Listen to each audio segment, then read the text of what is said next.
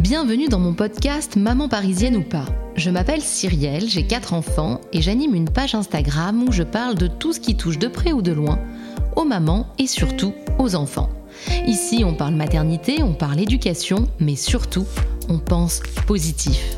À travers mes podcasts, je vais essayer de vous aider à vivre votre maternité en toute sérénité. Ma devise La mère parfaite n'a pas d'enfant. Épisode 2 Qu'est-ce que l'ergothérapie? Comment savoir si mon enfant en a besoin? Julie Jova est ergothérapeute. Dans ce podcast, elle nous explique tout. Bonjour Julie Jova, tu es ergothérapeute à Paris depuis plus de 8 ans. Merci d'avoir répondu à mon invitation. Aujourd'hui, tu vas nous présenter ta profession. Bonjour, merci de m'avoir invitée. Depuis, je suis ergothérapeute moi depuis 2015. Et qu'est-ce que c'est que l'ergothérapie? Je suis auxiliaire médicale, donc je suis soumise à la prescription médicale d'un médecin, une ordonnance. Et ensuite, je... donc moi je suis en pédiatrie, donc je vais accompagner des enfants qui ont une difficulté dans les activités qui sont importantes pour eux, ce qu'on appelle les activités de vie quotidienne. Euh, l'objectif de base vraiment de l'ergothérapeute, c'est d'arriver à faire tout seul, de manière euh, satisfaisante, une activité qui a du sens pour eux dans leur quotidien. Par exemple, ce que j'aime bien expliquer aux enfants, c'est manger tout seul, bah, c'est important de savoir manger tout seul. Et s'ils ont une difficulté de coordination ou autre pour pouvoir manger tout seul, moi je vais les accompagner à trouver une solution. Donc j'aime bien pousser un petit peu l'image en leur disant si vous n'arrivez pas à manger avec vos mains, bah moi je vous apprendrai à manger avec vos pieds. Quand tu parles des activités avec lesquelles ils ont du mal dans leur quotidien, est-ce que tu peux nous donner plus d'exemples que manger tout seul? Ça peut être quoi d'autre? Ça peut être faire ses lacets, ce qui est très courant, ça va être l'écriture, donc dans le milieu euh, scolaire, la géométrie, l'écriture, mais euh, dans les demandes qu'on peut avoir au cabinet aussi, c'est euh, la propreté, après les toilettes par exemple, se laver seul, que ce soit l'autonomie, donc penser par soi-même les étapes euh, pour se laver. Ça peut être bah, euh, des parents qui vont dire moi il a 8 ans et il faut quand même que je lui dise tu penses à d'abord tu te mouilles, ensuite tu prends le savon, ensuite tu te frottes, ensuite tu te rinces. Donc moi je vais essayer de trouver avec l'enfant une stratégie pour qu'il puisse avoir toutes ces étapes-là d'enregistrer pour qu'il soit autonome pour faire l'action seul. À partir de quel âge on vient te voir? Euh, l'alerte finalement pour les parents c'est plutôt une difficulté scolaire, c'est ce qui va un peu alerter les familles, et c'est à ce moment-là qu'ils arrivent en ergothérapie, à partir d'un entretien et le bilan ergothérapie qu'on peut expliquer d'autres choses dans le quotidien, on se rend compte que peut-être qu'il y avait une difficulté à rentrer dans le graphisme, mais en fait il y a d'autres choses à la maison, d'autres difficultés de coordination, les couverts, s'habiller, faire les boutons, qui finalement demande les mêmes manipulations que le graphisme et la famille se rend compte qu'effectivement il y a un trouble des coordinations qui n'est pas que sur le graphisme mais qui est euh, de manière générale dans le développement de l'enfant. Alors en tant que parent, qu'est-ce qui doit nous alerter pour nous dire ah bah tiens peut-être que mon fils devrait consulter une ergothérapeute L'intuition parentale est très importante et c'est vraiment déjà la base, je pense, c'est que les parents se fassent confiance. S'ils sentent qu'il y a quelque chose qui, ne va pas, qu'ils trouvent que leur enfant est maladroit, qu'il a tendance à faire renverser les choses, qu'il est impulsif, qu'il n'arrive pas à se concentrer sur un dessin animé, qu'il est toujours, euh, toujours dans l'action, qu'il n'arrive pas à se poser, à s'asseoir sur un livre, ou que justement, il gesticule toujours à table sur sa chaise. C'est plein de petites choses comme ça que très souvent les parents ont observé, mais ils ne savent pas à qui en parler. Donc le premier interlocuteur, c'est à votre médecin. Il ne faut pas hésiter à dire au pédiatre ou au médecin de famille, médecin traitant, ce que vous avez observé et faites-vous confiance. Si vous avez observé quelque chose qui vous questionne, ça mérite d'en parler à quelqu'un. Pour venir en ergothérapie, comme j'ai dit, il faut une ordonnance. Donc très souvent, euh, c'est des enfants qui vont avoir quand même un trouble neurodéveloppemental ou une maladie ou un accident de la vie. Voilà, on arrive souvent en ergothérapie avec euh, déjà un diagnostic de poser, mais on peut aussi faire de l'intervention euh, précoce avec des enfants où simplement les parents ont remarqué que il était souvent je peux avoir ça, il est très maladroit à la maison, il fait toujours tout tomber, il se cogne, il tombe dans la rue et donc j'arrive et on fait un peu le point sur la situation, une photographie de comment se débrouille l'enfant aujourd'hui.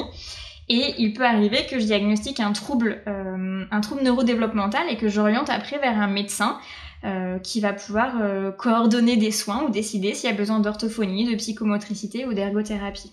En tant qu'ergothérapeute, tu ne vas pas chercher à corriger ce trouble ou à améliorer cette fonction, tu vas chercher à contourner le problème, à développer d'autres facultés chez l'enfant de manière à ce qu'il contourne son problème. J'ai bien compris? C'est exactement ça. Par exemple, un enfant qui va avoir des difficultés à attraper le verre d'eau qui est devant lui, mais si en fait il peut l'attraper en mettant d'abord son bras sur le côté pour pouvoir passer devant, parce qu'il n'arrive pas à faire directement le geste de ma main est sur le côté, je l'avance devant, mais moi ça me va. Ce qui m'intéresse, c'est vraiment qu'il attrape son verre d'eau et qu'il puisse boire. Idem pour le graphisme. Il y a beaucoup d'enfants, on se rend compte que en changeant les lignes du cahier, tout simplement en enlevant les interlignes, les fameuses CIS qui d'ailleurs n'existent qu'en France, on peut soulager l'écriture et accompagner l'enfant à acquérir plus facilement la cursive ou alors un crayon plus épais ou plus lourd ou qui glisse mieux sur le papier ou qui va gratter davantage le papier. Tout ça, c'est des petites astuces d'ergo que je peux mettre en place avec un enfant qu'on peut tester et qui peut soulager et lui permettre d'écrire tout seul sa leçon ou sa poésie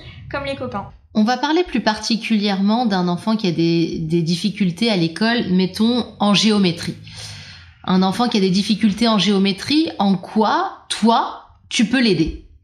Alors moi, je vais chercher à comprendre pourquoi est-ce qu'il a des difficultés en géométrie? Est-ce que c'est visuellement, et c'est très souvent le cas, des enfants qui ont du mal à concevoir la forme géométrique dans son ensemble et qui finalement voient des traits séparés, mais pas des traits ensemble qui, euh, qui forment un triangle par exemple? Eux, ils vont voir deux diagonales et une horizontale et ils vont avoir du mal à l'assembler ces trois images pour former une voilà un, un, triangle, une forme géométrique. Donc ça, ça veut dire que l'œil voit bien, mais envoie une information erronée au cerveau. Exactement, c'est ça. Et donc là, moi, j'ai peu d'actions euh, sur le sujet. Je vais plutôt envoyer vers quelqu'un qui est formé en neurovisuel, orthoptiste, orthophoniste ou neuropsychologue. Voilà, donc là, si c'est cette problématique, elle est visuelle, moi, je vais avoir très peu d'actions en tant qu'ergothérapeute sur le sujet, à part, par exemple, essayer de mettre en couleur euh, chaque trait d'une couleur différente et voir si juste de mettre des couleurs, ça aide l'enfant à assembler l'image. Si je vois que c'est insuffisant, je vais plutôt réorienter vers quelqu'un qui est vraiment formé en neurovisuel. Ensuite, la deuxième composante de la géométrie, elle est motrice. Pour faire de la géométrie, il faut manipuler des outils. Donc, ce qui veut dire qu'il faut déjà être à l'aise dans ses coordinations, dans les mouvements de son corps et d'avoir ce qu'on appelle des coordinations euh, asymétriques, donc que la main droite fasse des choses différentes de la main gauche. Et en plus, on ajoute un outil. Parce qu'il y a des enfants qui peuvent ne pas avoir de problème de coordination, mais dès qu'on ajoute un outil, ça devient très compliqué puisqu'il faut gérer cet outil. C'est un peu comme quand on apprend à faire un créneau. On sait marcher à reculons, on sait avancer, et pourtant dès qu'on a un outil, dès qu'on a le volant d'une voiture, c'est un peu la même chose que marcher à l'envers, sauf que ça devient très compliqué, c'est un nouvel apprentissage. Utiliser la règle compas à l'équerre, c'est exactement le même, le même fonctionnement, même si ça nous fait sourire. Donc moi, mon rôle en tant qu'ergo, c'est par exemple d'essayer différentes règles, ou différents crayons de papier ou compas. Euh, une règle antidérapante qui va, une fois qu'elle sera bien positionnée, va pouvoir permettre de moins glisser sur le papier le temps qu'on prenne le crayon pour tracer le trait. Ça existe dans le commerce, là, dans n'importe quelle papeterie? Bien sûr, on en trouve partout. Des règles antidérapantes.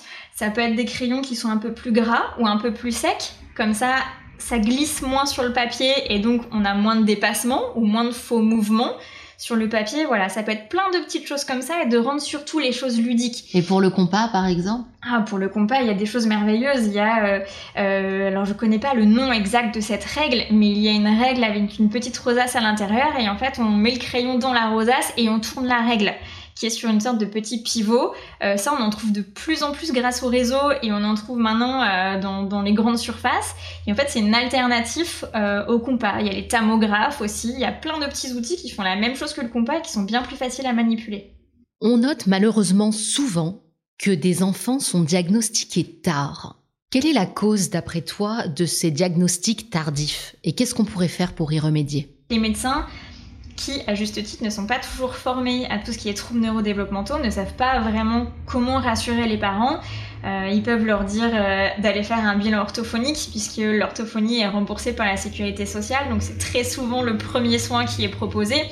Mais les orthophonies sont là pour le langage, donc si c'est un trouble moteur, les orthophonistes ne pourront rien faire. Quand même, souvent les médecins sont un peu désorientés, ne savent pas vraiment quoi faire de cette information, ils ne savent pas forcément dire à la famille il faudrait aller faire un bilan psychomotricité ou en ergothérapie. Qu'est-ce qu'on peut mettre en place en amont pour que les enfants soient diagnostiqués le plus tôt possible? Moi, je fais beaucoup de sensibilisation dans les écoles où j'interviens, je forme les enseignants pour leur expliquer un peu les, signes qui doivent les alerter, à quel moment il faut parler à la famille, quitte à leur dire directement, euh, leur proposer qu'un bilan psychomotricité ou en ergothérapie serait intéressant, mais qu'il faut qu'ils en parlent avec leur médecin puisque nous avons besoin d'une ordonnance pour agir derrière. Après, il y a euh, un peu une nouveauté, si je puis dire, qui s'appelle la PCO, qui maintenant est un une organisation qui centralise le diagnostic précoce chez les enfants jusqu'à 12 ans. Donc maintenant, les parents peuvent appeler la PCO, parler un peu des difficultés qu'ils rencontrent avec leur enfant, et après, eux, ils vont orienter vers un professionnel de santé qui va pouvoir accompagner les familles. La PCO, qu'est-ce que c'est exactement? C'est la plateforme de coordination et d'orientation. Donc il y en a une à peu près par région. Il ne faut pas hésiter à les contacter quand on a des questions en tant que parents. Ils peuvent nous proposer un rendez-vous, écouter euh, vos questionnements et tâcher d'y répondre, soit en vous rassurant, soit en vous proposant une orientation vers le bon professionnel qui va pouvoir accompagner votre enfant. C'est gratuit. C'est gratuit. Les séances d'ergothérapie sont remboursées par la sécurité sociale? Non, elles ne sont pas remboursées par la sécurité sociale, mais il y a de plus en plus de mutuelles qui peuvent, euh, qui peuvent financer une partie des séances ou du bilan sur euh, une année scolaire. Combien coûte une séance? Ça peut varier. Sur Paris, on est entre 45 et 60 euros la, la, séance de 45 minutes à 1 heure suivant la disponibilité de l'enfant. Et combien coûte un bilan? Un bilan, c'est pareil, comme on est libéral, chacun est libre de faire le tarif qu'il veut. Donc pareil, sur Paris, on va avoir les premiers bilans sont à 200 euros et ça peut aller jusqu'à 450, 500. Merci beaucoup Julie d'avoir pris le temps de répondre à mes questions. Merci à vous maman d'avoir pris le temps de nous écouter. Si vous avez d'autres questions, n'hésitez pas à contacter Julie sur Instagram, julie-du-bas ergo. Merci d'avoir pris le temps de m'écouter jusqu'au bout. J'espère que ce podcast vous a plu.